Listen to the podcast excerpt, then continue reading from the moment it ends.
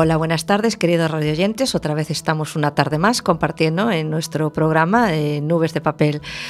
Eh, eh, a los controles, como siempre, Mario Lois. yo soy Rosy Sarmiento.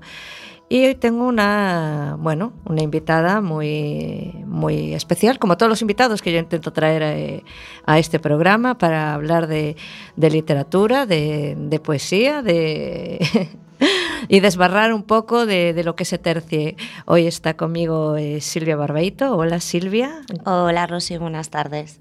Y ahora estaremos con, con, ella y nos contará un montón de cosas que seguro que yo creo que vamos a pasar una hora muy, muy entretenidas. Bueno, para comenzar esta maravillosa tarde otoñal con el día que hemos tenido hoy, igual que ayer, vamos a empezar, y no quiero invocar a la lluvia, pero justamente con un tema de, bebé que ha quitado nuevo trabajo y que a mí me gusta mucho, y que se titula Que llueva. La escuchamos. Hoy con frecuencia y a ratitos sale el sol. Antes era así como estaba mi corazón. Ahora desayuno con tostada y tu amor y con su piececito bailando por el salón. Y si quiere llover, que lleva y no coja donde quiera, yo no pienso volver a ser la de antes. Y si quiere llover, que lleva y no coja donde quiera, yo no pienso volver a ser la de antes. He tirado la mitad de mi casa a un contenedor. He guardado algunos discos y zapatos de tacón. Ahora mi sonrisa llega mucho antes que yo cualquier lugar donde vaya mi corazón.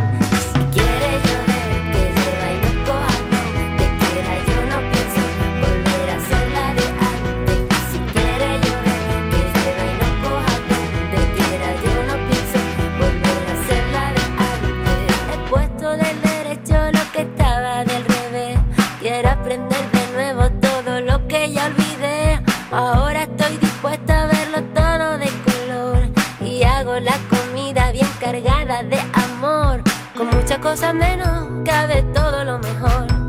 Ya no me queda hueco al pasado, digo adiós.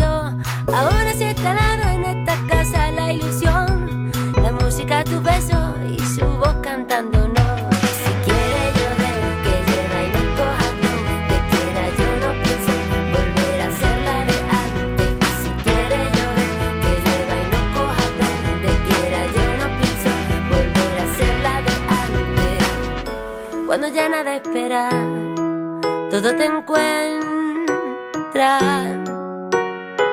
Y el viento fresco atraviesa tu cadera. Si no arriesgas, no ganas y mueres en la espera. Escupe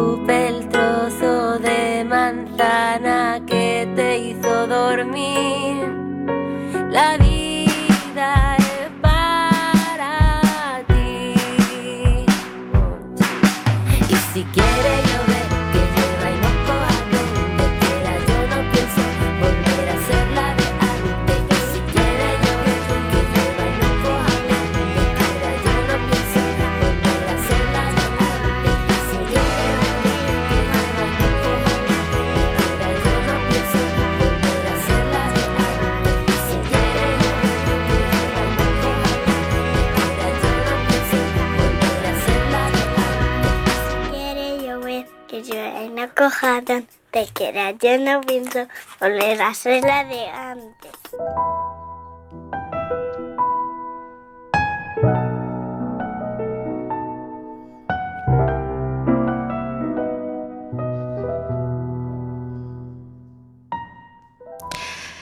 Bueno, y después de esta breve introducción musical, voy a hablaros un poquito de la persona que tengo a mi lado, de aparte eh, bueno, se ha convertido en una, persona muy, muy cercana a mí porque me ha ayudado enormemente con la, corrección de mi última novela.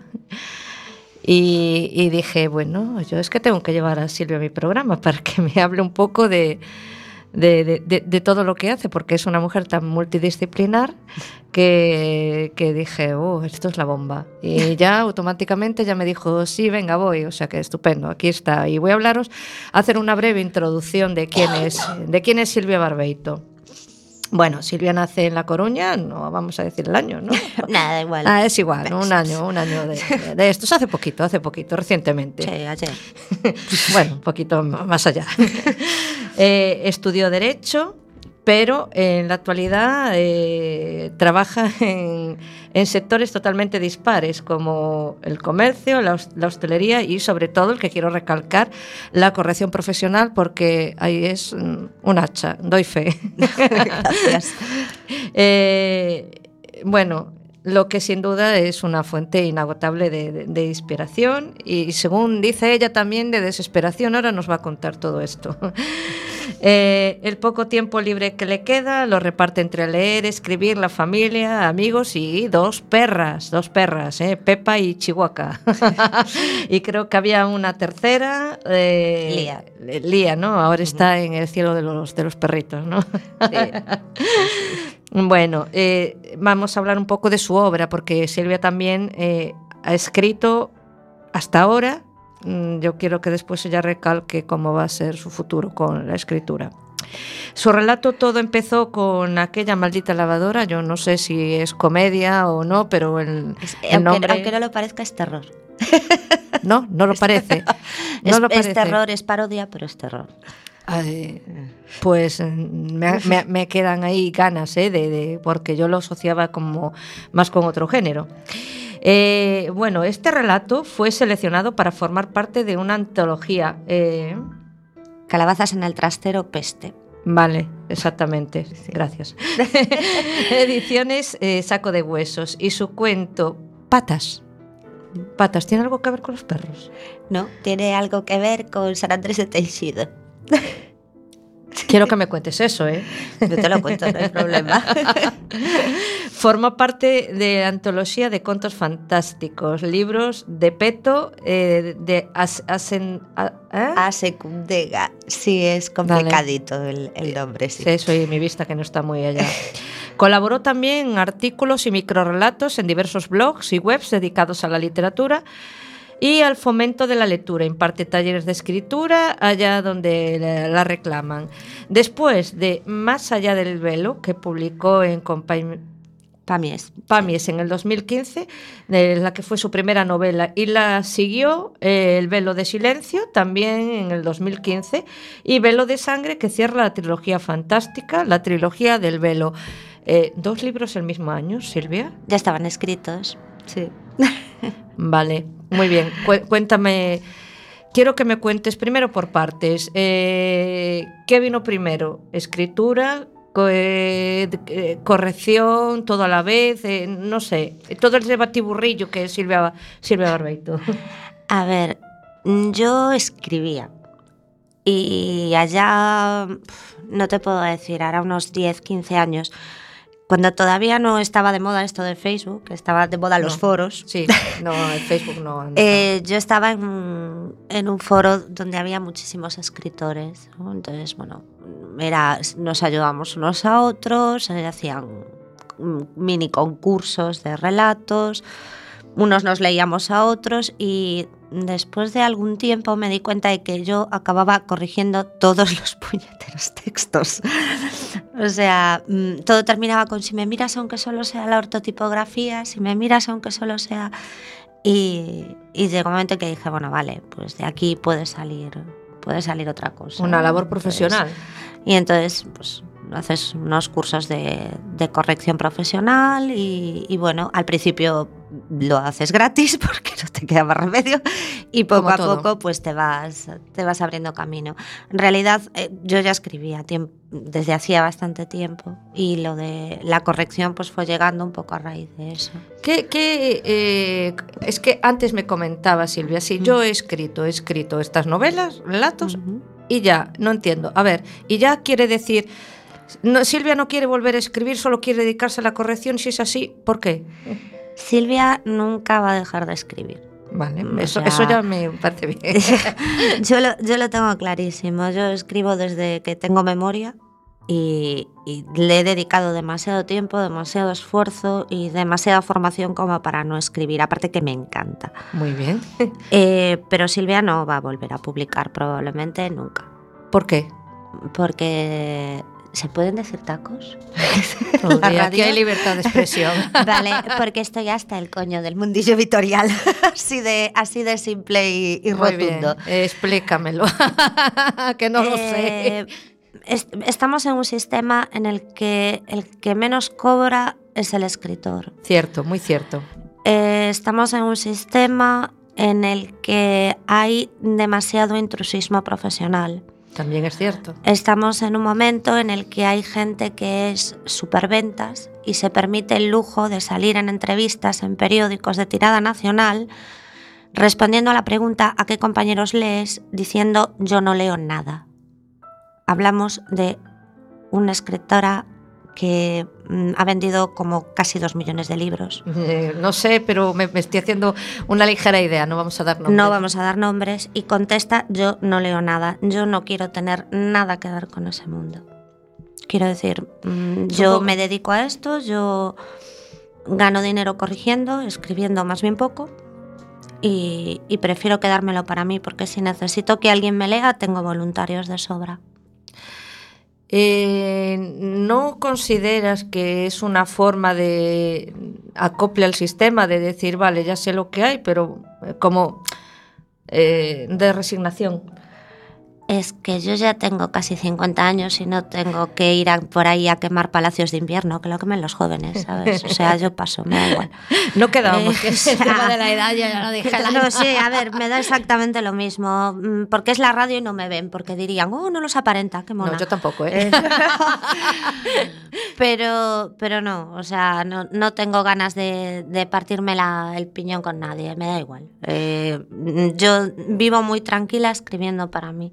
De hecho, escribí para mí la mayor parte de mi vida hasta que... Sí, eh, yo eso te... La verdad es que te entiendo por ese lado. Eh, a mí me ha pasado toda la vida con, con la poesía, es un género como muy minoritario y ahora sí me estoy partiendo los cuernos. No sé en qué quedará, soy muy cabezona. A ver, yo- entiendo, entiendo, tú- entiendo lo que tú me dices, pero... eh, A ver, yo, ahora, entiendo, yo claro, entiendo y respeto al que, lo, al que quiere publicar. pero- También entiendo que hoy por hoy todo lo que es tema que a mí no me interesa, tema de marketing, tema de publicidad, Sí. tema de promoción, se ha dejado en manos de los escritores. Exactamente, Y sí. encima sin ningún tipo de, de contraprestación. ¿vale? Cierto. O sea, el editor se lleva la parte del león, Sí. eh, te promociona lo justito y Lo el resto del trabajo lo tienes que hacer tú. Eso es cierto, es una gran verdad como un mm, templo. Para hacer el trabajo de los demás, eh, quiero cobrar como cobran los demás. Si no, no me interesa. O sea, mm, yo soy una escritora aficionada, me quedo ahí con mi afición y adiós muy buenas. Y no paso por toda la... La vorágine que hay Sí, todo por detrás. De los medios sociales, de las redes sociales que no me interesa. Es que las redes sociales son voraces sanguijuelas que te van pidiendo cada vez más, más, más y más. Más de tu tiempo, más de tu entrega, más, más, de todo para... Sí, yo, yo te entiendo porque me... Es como que te sobrepasa. Hmm. Sí, es, es, es algo que es lo que tú dices. Me siento identificada porque a mí me pasa igual en el sentido de que yo intenté una promoción y veo todo el universo que hay, tantísimos escritores y escritoras que hay ahí metidos haciendo spam puro y duro y yo duré dos semanas, dije, eh, eh, un mes, me bloqueó Facebook. Y ya dije, me bloqueo una vez, no dejo que me bloquee más veces. o sea, eh, claro, yo tengo la utópica idea de que eh, eh, la editorial tiene que promocionar, la editorial tiene que confiar, la editorial tiene que hacer su trabajo. Encontrar es, editoriales es no. A ver, yo, decir, yo tengo una editorial que en teoría tiene una community manager que promociona y hace sus cosas. Entonces, También, también es verdad que le tienes que caer bien para que te promocione. No debería haber dicho esto, me da igual. No, está bien que lo digas. ¿Por qué no? Como vuelvo a decirte, libertad de expresión y las cosas aquí, vamos a hablar al pan pan y al vino vino. Eh, eh, detrás de todo, yo creo que de todas las categorías artísticas eh, ya diciendo y aludiendo, ¿no? Hay como mucha mierda. Sí, o sea, a ver. Entonces es, es complicado, es complicado meterse, meter, ir metiendo el pie, ir queriendo hacer bien las cosas y, y, y ves que, que, todo alrededor es como muy, muy denso, como una gran tela, tela de araña que se va expandiendo. Ah. A ver, ya te digo, a mí es que no me compensa. No me compensa todo lo que trae eh, con lo que consigo, ¿vale? Y yo encima, por ejemplo, si quisiera autopublicarme y quitar pues, de la ecuación al editor y llevarme su parte de todo lo que tú quieras, lo tendría muy fácil porque tema corrección... Obviamente, lo tengo. ya tienes, ya. Eh, lo que es el resto como maquetación o, o diseño lo puedo intercambiar uh -huh. por mis servicios, o sea, ni siquiera tendría que hacer una una inversión fuerte, pero volvemos a lo mismo, tendría que hacer promoción y no sirvo para eso. Y como la estructura del oficio hoy en día incluye la promoción, sí. pues sí. entonces prefiero quedarme como estoy y, y... ¿Puedes cambiar de opinión, Silvia, en algún momento? Lo dudo mucho, lo dudo mucho. Bueno, pero nunca, nunca se puede decir, ¿sabes? No, de este agua no. No, porque, oye, a lo mejor dentro de un par de años te apetece publicar y dices, ay, ¿por qué no? Mira. Pues tendría que haber cambiado mucho el mercado y la situación y tendrían que hacerme una oferta mmm, que me interesara. Y no hablo solo a nivel económico, ¿eh? ya. o sea, quiero decir, me tendrían que hacer una oferta interesante. En principio, no me interesa. En principio no me interesa.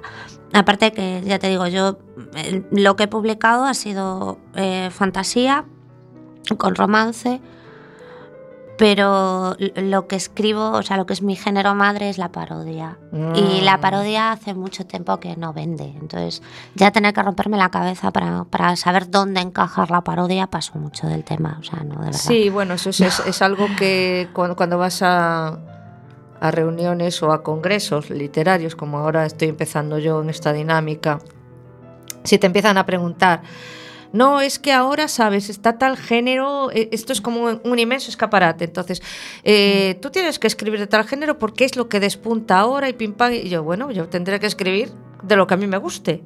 Porque si me tengo que ceñir a las normas del mercado, entonces no soy yo.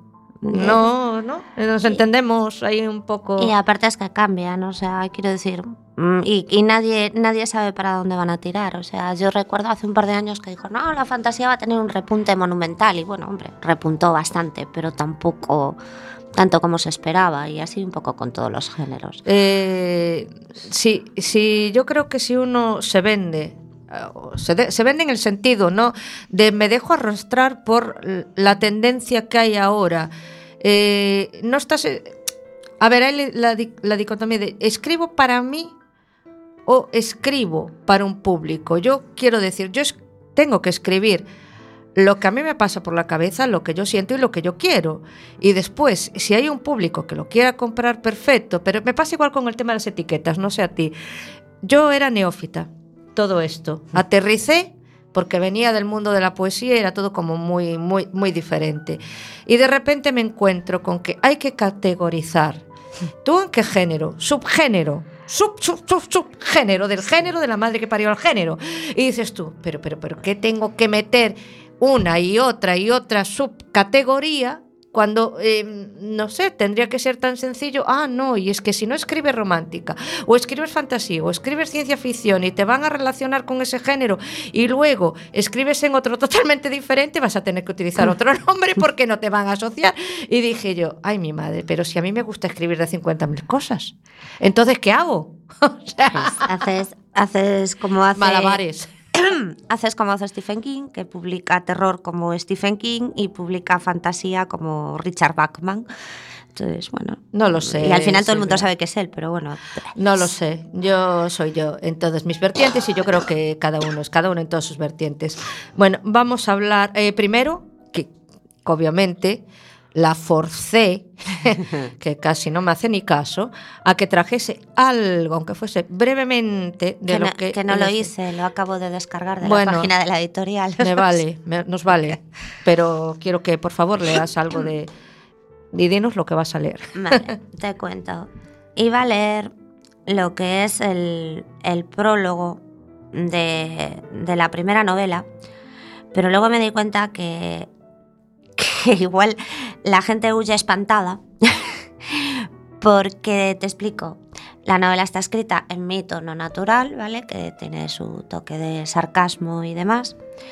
Pero hay una introducción en prosa poética, que es un poco como, bueno, vale, queda aquí, después ya lo interpretaréis cuando os acabéis la novela, ¿no?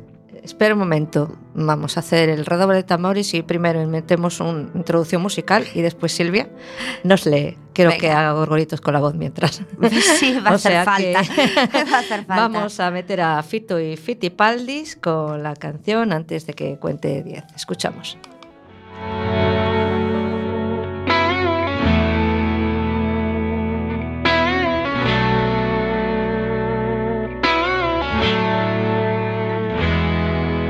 Escribir y no disimular. Es la ventaja de irse haciendo viejo. No tengo nada para impresionar, ni por fuera ni por dentro. La noche en vela cruzando el mar, porque los sueños viajan con el viento y en mi ventana sopla el cristal. Mira a ver si estoy despierto.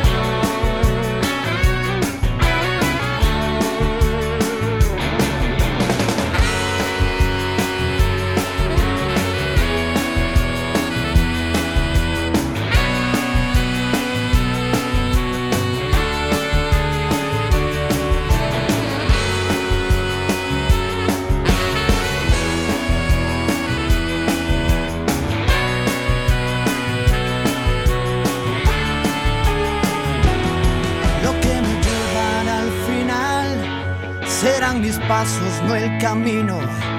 No ves que siempre vas detrás cuando persigues al destino. Siempre es la mano y no el puñal. Nunca es lo que pudo haber sido. No es porque digas la verdad, es porque nunca me has mentido.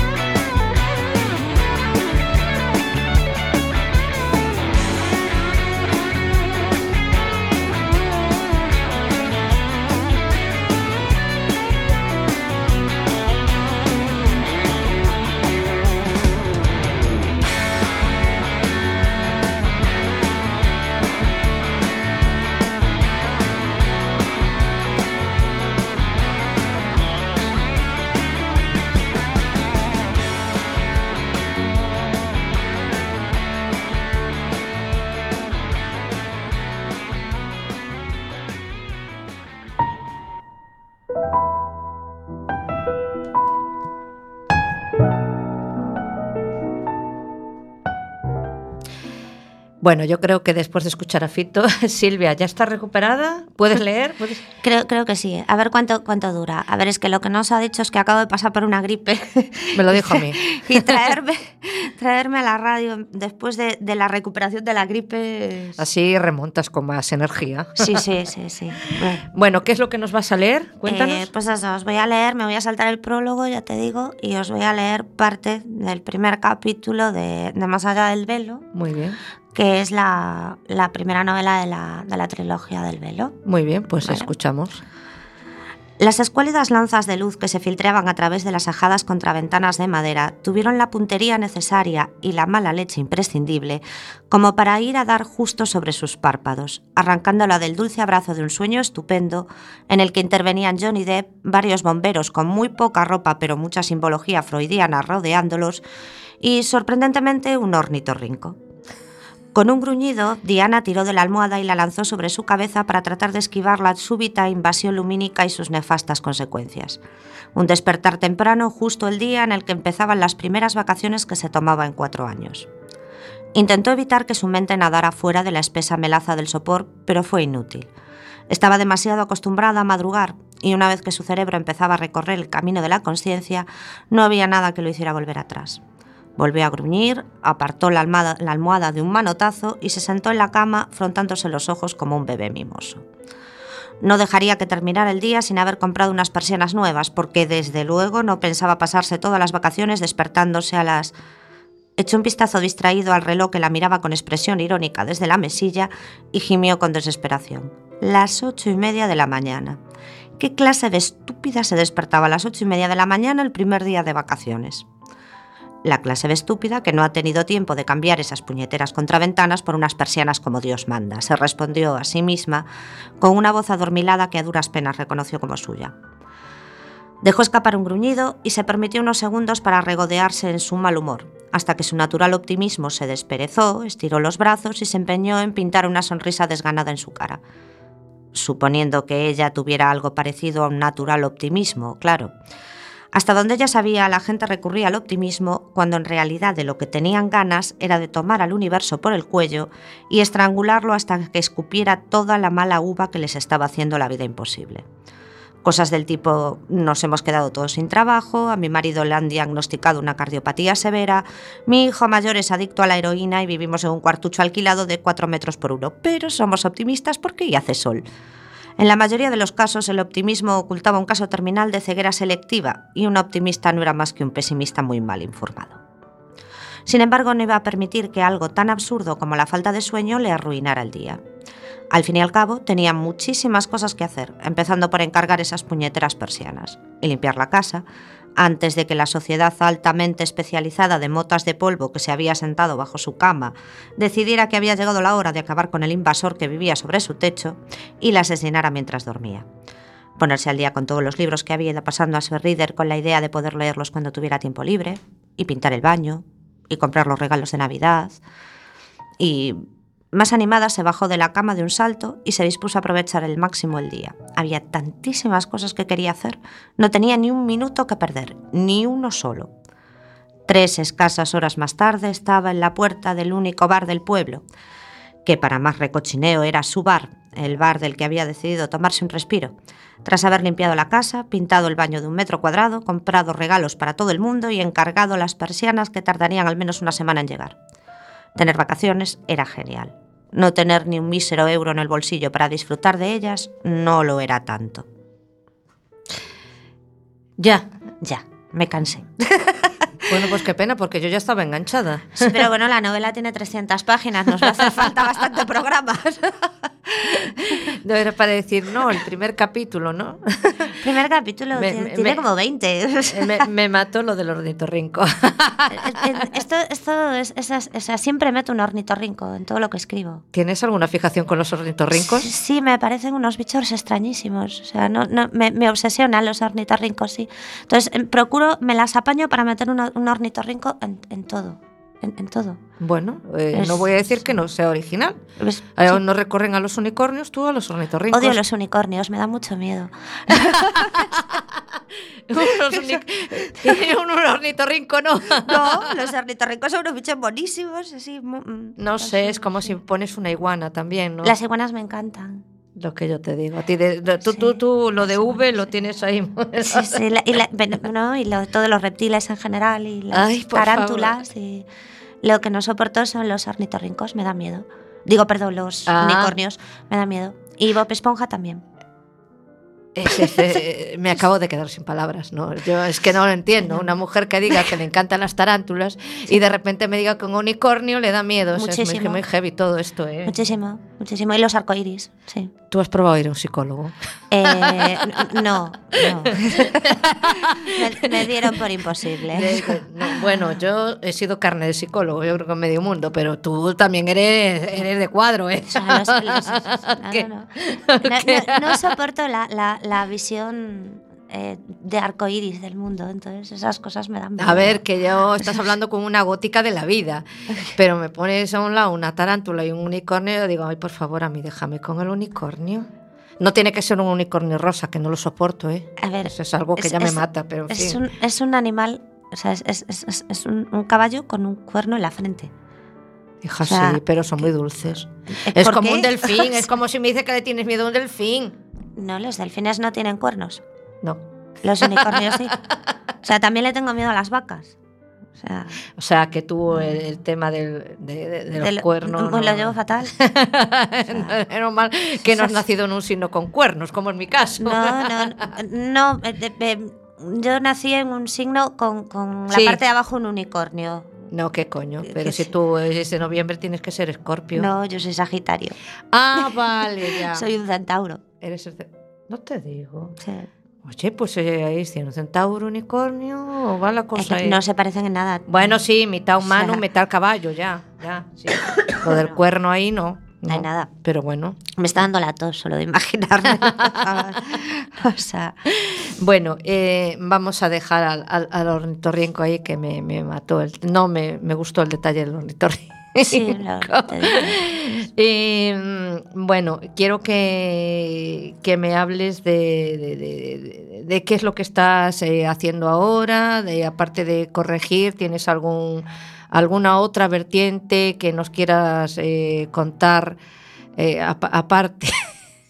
Te lo tengo que decir. Esto lo tengo que decir. El tema de las uñas. Ah, sí, sí. Mirad. Es que es un artista, no, no la podéis ver, ¿no? Pero es un artista de estas de que yo no sé cómo no se montó un negocio con de nails, esto como es beauty nails y una sí, cosa sí, así, sí. de diseño de uñas. Yo me veo las mías y vaya por Dios, tengo que esconder las manos porque al lado de Silvia es que parecen las de una tiñosa, ¿no? Yo que siempre lo pone en Facebook con dibujitos y, y monerías de estas, digo, ¿cómo será capaz de hacer esto esta Es, mujer? es- eso me es muy fácil, es una plancha y un, y un cuño. O sea, tampoco te creas que voy dibujando todas las, todas las rayitas ni nada que se ¿Tú le no te has planteado crear un negocio de estos de uñas de diseño? Es que ya tengo muchas cosas que hacer en mi vida. Y no, no, a ver, que no. les- te lo dije en su momento, o sea, esto no es profesional. Yo, Bueno, porque no la veis, ¿eh? yo me hago unos dibujos para mí, aquí me, me pinto, cojo mi, mi estampador y, y les pongo el, el diseño que me, que me cuadra. Pero tú cada cuántos días te lo cambias, que si te, hace unos días los tenías azules. Eh, sí, una, a ver, un- una vez por semana a veces, pero pueden ser dos. No, ya. Ten en cuenta que pasé una gripe, estaba en casa, no tenía nada que hacer. A mí Eh, me da pereza hasta pensarlo. me lleva 15 minutos. eh. Dios mío. O sea, contando el, el tiempo que, que tardo en, en secar y, y toda la historia. De verdad. No, no tenías que decir. vale, De- uña- eh, uñas aparte. Sí, es- es- De temas literarios. ¿qué, qué- tienes algún proyecto así a corto plazo? Eh, nada que se vaya a saber. o sea, Vale. ya te- velo, ya de, te- velo de silencio, Bueno. nunca más. No, a ver, eh, Velo de Silencio es el título de la sé. segunda novela. Sí, sí, sí. Pero me vino a huevo ahora. Me vino a huevo. Perdona, pero sigo Nada. con la voz Ya, eh, tocada. tocadísima. tocada. Pues no, a ver, estoy. Siempre estoy escribiendo algo, ¿no? Entonces, bueno, La- ahora estoy escribiendo una parodia que está ahí. eh, Pues eh, no entiendo cómo es posible que el tema del género de, de- de la parodia además con el momento que vivimos, es que, se- es que se presta tanto hacer parodia. Sí, hay grandes escritores de parodia, además. Bueno, o, o ya desaparecidos tristemente, ¿no? Pero, pero yo durante años leía a Terry Pratchett, que tiene miles de millones de lectores en el mundo, y, y en España se publicaban sus obras y vendía. Tengo que reconocer que no lo conozco, pero es que tampoco es un género en el que yo me haya movido. Aparte, es, es- o sea, Terry Pratchett era un grandísimo autor de fantasía que parodiaba novelas de fantasía. Genial. tiene una saga que es El Mundo Disco, que es un mundo plano que viaja sobre el caparazón de cuatro, viaja sobre cuatro elefantes que están sobre el caparazón de una tortuga. Toda la cosmología me del, encanta la idea. Toda la cosmología del planeta se basa en saber si la tortuga es macho o hembra.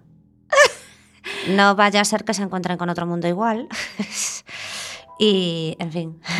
Da de sí, no, Da es sí, lo que yo digo, que realmente es un momento que, que se presta mucho por, por tantas cosas que están pasando a nivel mundial que, que el género de la parodia yo creo que eh, eh, además es un sano ejercicio. ¿eh? La parodia es, es una forma amable y, y sana de, Sí. de hacer crítica. Claro que sí, por eso. Es, es- y es muy necesaria. Eh, es, es buscarle las vueltas a, a algo que no te gusta e intentar volverlo. Oye, pero eh, a mí se me ocurre, porque a bote pronto es algo que mm, requiere una dosis de ingenio muy aguda y que no todo el mundo la, posee. Entonces a mí me parece muy... o sea, difícil hacer una buena, ¿sabes? Una buena parodia. Eso igual que un buen monólogo. He escuchado monologuistas que me he quedado en plan de, por favor, por favor, que acabe de una vez. Pero cuando el monologuista es bueno, cuando la parodia es buena, dices, es la pera. Mira, La pera. Te, te voy a contar una, una anécdota que se la acabo contando siempre a toda la gente a la que corrijo y me dice, es que no sé si este género... Cuando yo empezaba en esto, en el foro este que te comentaba, había un chico que yo admiraba muchísimo, pero muchísimo, como escribía Ignacio Cid. Este chico tiene una prosa maravillosa, súper intimista, que parece encaje de bolillo, es muy melancólico, es muy triste, tiene unas historias súper tristes eh, o súper terroríficas. Y me encanta, o sea, me encantaba, me maravillaba. Yo todo lo que le leía me parecía maravilloso. Y en un concurso nos- de, de esa misma página nos presentamos los dos y, y era, bueno, no podías saber quién había escrito qué hasta que eh, votabas y te habías leído todo y tal. Entonces cuando yo ya voté y, y pude hablar con él, le dije, me encantó tu relato, me encantó, me pareció maravilloso, ojalá yo algún día pueda hacer algo como tú, ¿no? Y él me dijo, ¿y cuál fue el tuyo? Y, y le dije, pues patas. Y es Eh. precisamente que después estuvo en una antología y me dice, bueno, es mi favorito. Y digo, ¿pero qué dices? Es una gamberrada, o sea, es, es, es una parodia sobre San Andrés de Taixido, o sea, jugando con la leyenda esto de que vuelves de muerto y todas Da estas para cosas, ¿no? mucho, ¿eh? También eso. Y, y el tío, es que me a mí me encantaría tener tu chispa. Y yo decía, a mí me encantaría escribir como tú. dice, pero ¿por qué quieres hacer eso? Si lo tuyo es, es, es escribir divertido. O sea, si tienes ese sarcasmo y esa, esa forma de hacerlo, ¿por qué no lo haces? Y, y fue como, pues tienes razón. O sea, pero en el momento a mí me daba la sensación de que la parodia o, o- o hacer reír era como algo menor, ¿sabes? O sea, No, que, que para nada, Yo en absoluto. Yo pienso lo contrario, porque, bueno, yo creo que, que cada uno tenemos una, eh, una, una cualidad, una, un- algo, algo que nos distingue, ¿no? Mm. Porque si no, todos seríamos planos, todo sería como eh, una, una línea recta y, y iríamos en serie. Eso es lo bonito de las personas. Eh, yo para nada tengo esa faceta, pero la admiro mucho precisamente porque me parece que es bueno, que es necesario, que el sarcasmo, bien llevado, bien entendido, eh, tiene que tener una inteligencia muy especial para hacerlo. Y cuando tú lo lees, ¿sabes? Es lo que dices tú, eh, eh, esa acidez, esa crítica exacerbada, llevada al paroxismo, a mí es que me encanta, porque es que dices, ¡jova! ¡Qué increíble la cabeza de esta persona Sí. para decirnos unas cosas tan obvias, pero con esa vuelta de tuerca que te, que, que- Mm. que te partes. Sí. Y me parece, ya te digo, algo de, de una inteligencia sublime y muy necesaria Sí, muy necesaria. Quizá, quizá precisamente por eso no, no se lleva tanto, porque no queremos que nos señalen nuestros defectos. Eh, bueno, pero uno tiene que ir un poquito contracorriente de todo cómo va el, el mundo. Es lo que yo eh, te decía antes, ¿no, Silvia? Si nos acoplamos a, a, al- a lo que se a cómo se mueve la sociedad y el sistema, entonces perdemos nuestra propia identidad. Sí, sí, no. ¿Qué a ver. estamos creando, no? Yo tengo muy claro que es, es lo que con lo que me siento cómoda escribiendo, es lo que me gusta hacer y es lo que voy a seguir haciendo. Como tampoco tengo la presión de quiero publicar, pues me da lo mismo. Ya, no, no, eh, claro. Tú ahí juegas un poquito con ventaja. Yo, Claro. sin embargo, soy ahí, estoy en el otro lado de, la balanza, pero ya, pero porque es, eh, yo creo que es el momento vital que, tiene cada uno, ¿no? Y lo que le pida el cuerpo y lo que le pidan las, las ganas. A lo mejor llego, me desespero de aquí a cinco años, no sé cómo estaremos hablando, en qué términos estaremos hablando de esto, pero eh, no sé, tiene que mantenerse fiel a, a lo que a lo que es. Ah, sí, por supuesto. Y, si te tienes que estampar, pues yo ahora si me toca, si estoy en el momento de que me tengo que estampar y escornar y pelearme contra cómo está el sistema, pues estoy en ese momento de, de lucha. Y tengo que hacer lo que me pide el cuerpo. Es, es así. Exactamente, y como soy cabezona, porque yo sí soy de un sino de cuernos, que lo sepáis, ahí... Para darme miedo, lo dice. No, no es la idea, pero bueno. Eh, Vamos a hacer otra lapsus musical para dejar que la cosa se distienda un poco. Vamos ahora con M Clan y con la canción Miedo. Mucha distensión.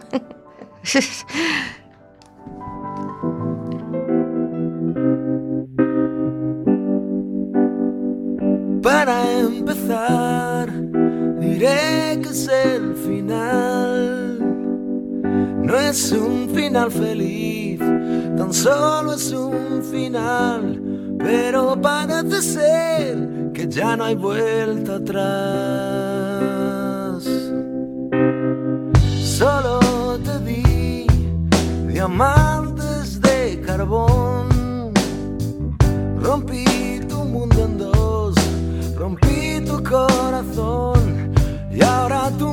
está burlándose de mí.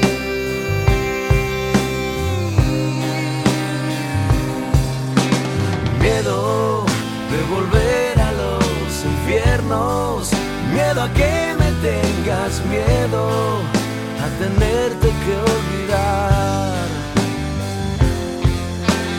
miedo de quererte sin quererlo, de encontrarte de de no verte nunca más.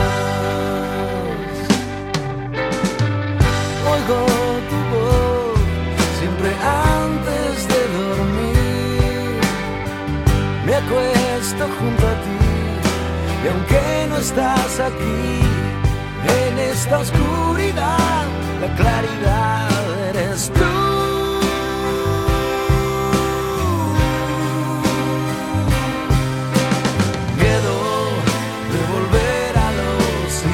Miedo a que me tengas miedo, a tenerte que olvidar. Miedo de quererte sin quererlo, de encontrarte de repente, de no verte nunca más. Ya sé que es el final, no habrá segunda parte. Sé cómo hacer para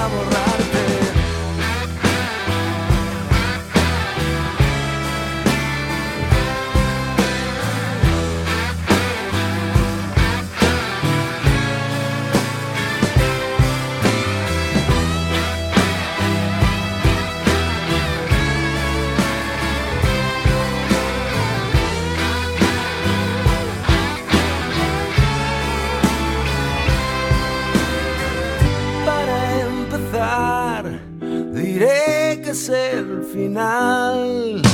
Miedo de volver a los infiernos, miedo a que me tengas miedo, a tenerte que olvidar.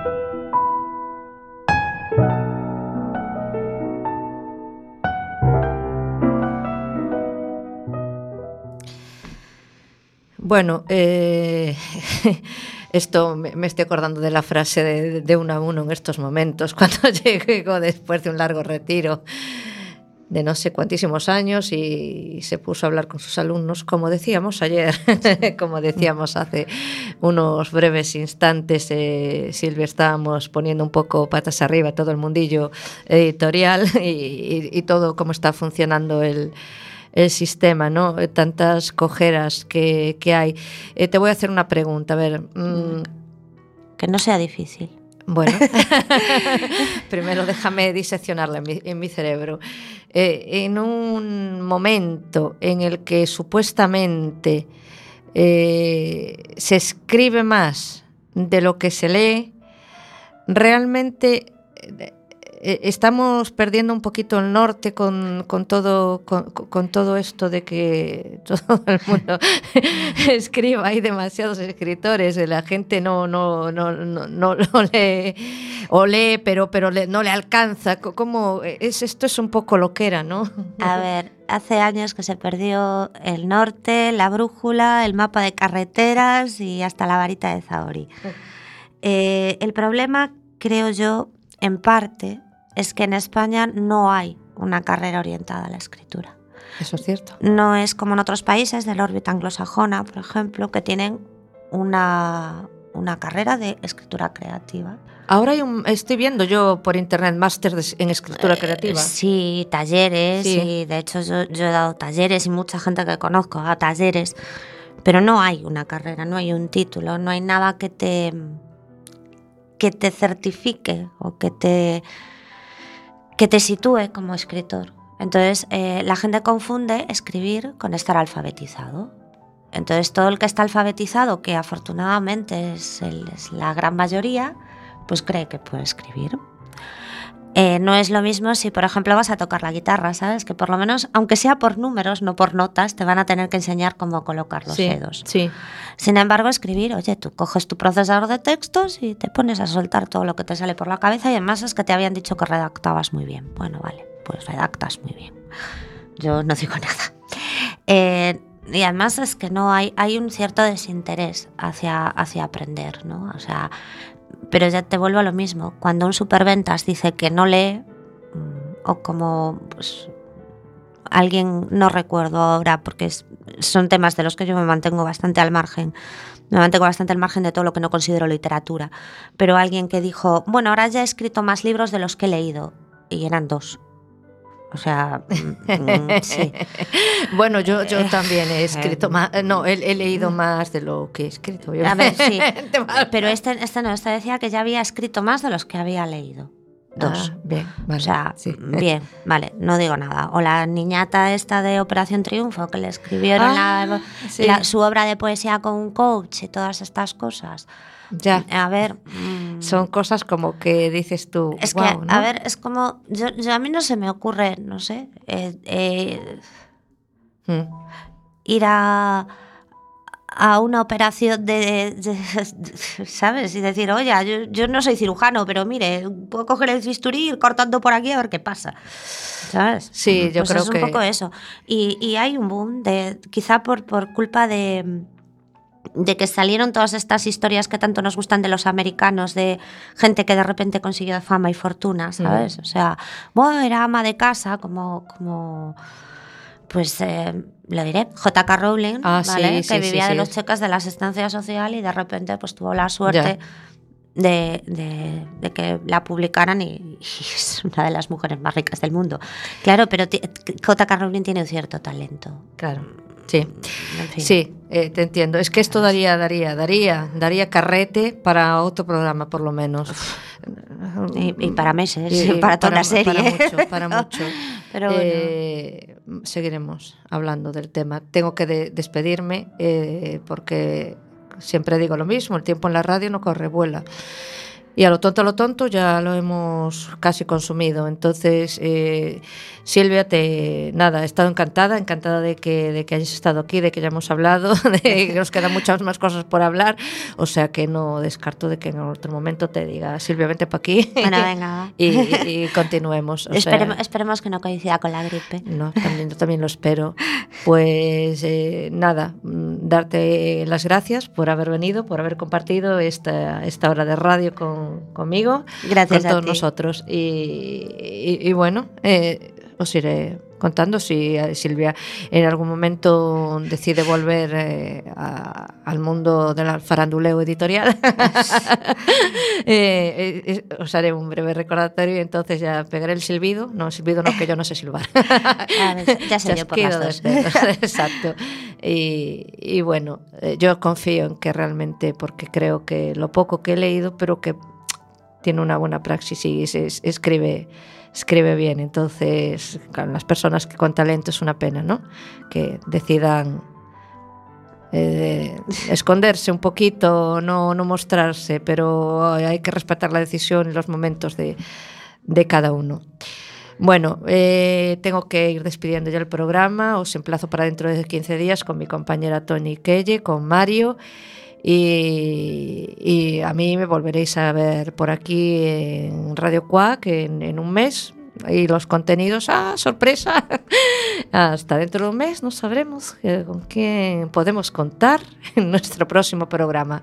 Mientras tanto, pues muy buenas tardes, disfrutad de la semana y sobre todo sed felices.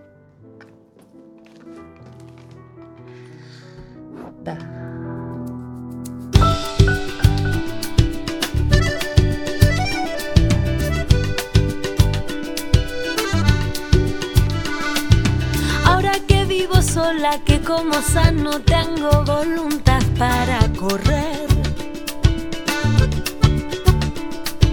Ahora que ando en pelotas de coro al gusto, llego desahogada a fin de mes.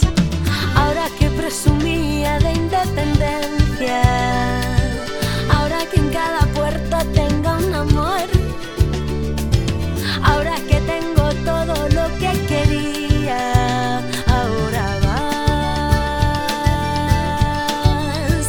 Apareces tú.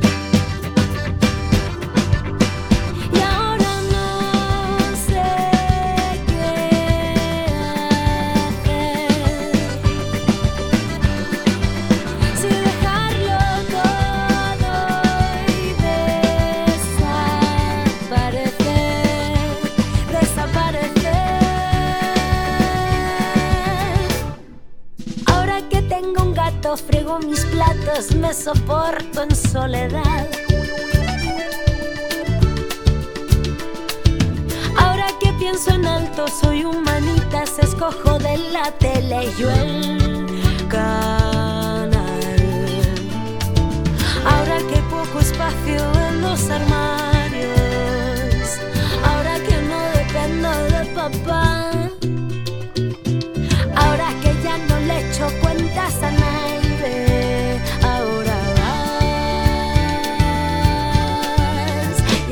Vas y apareces tú.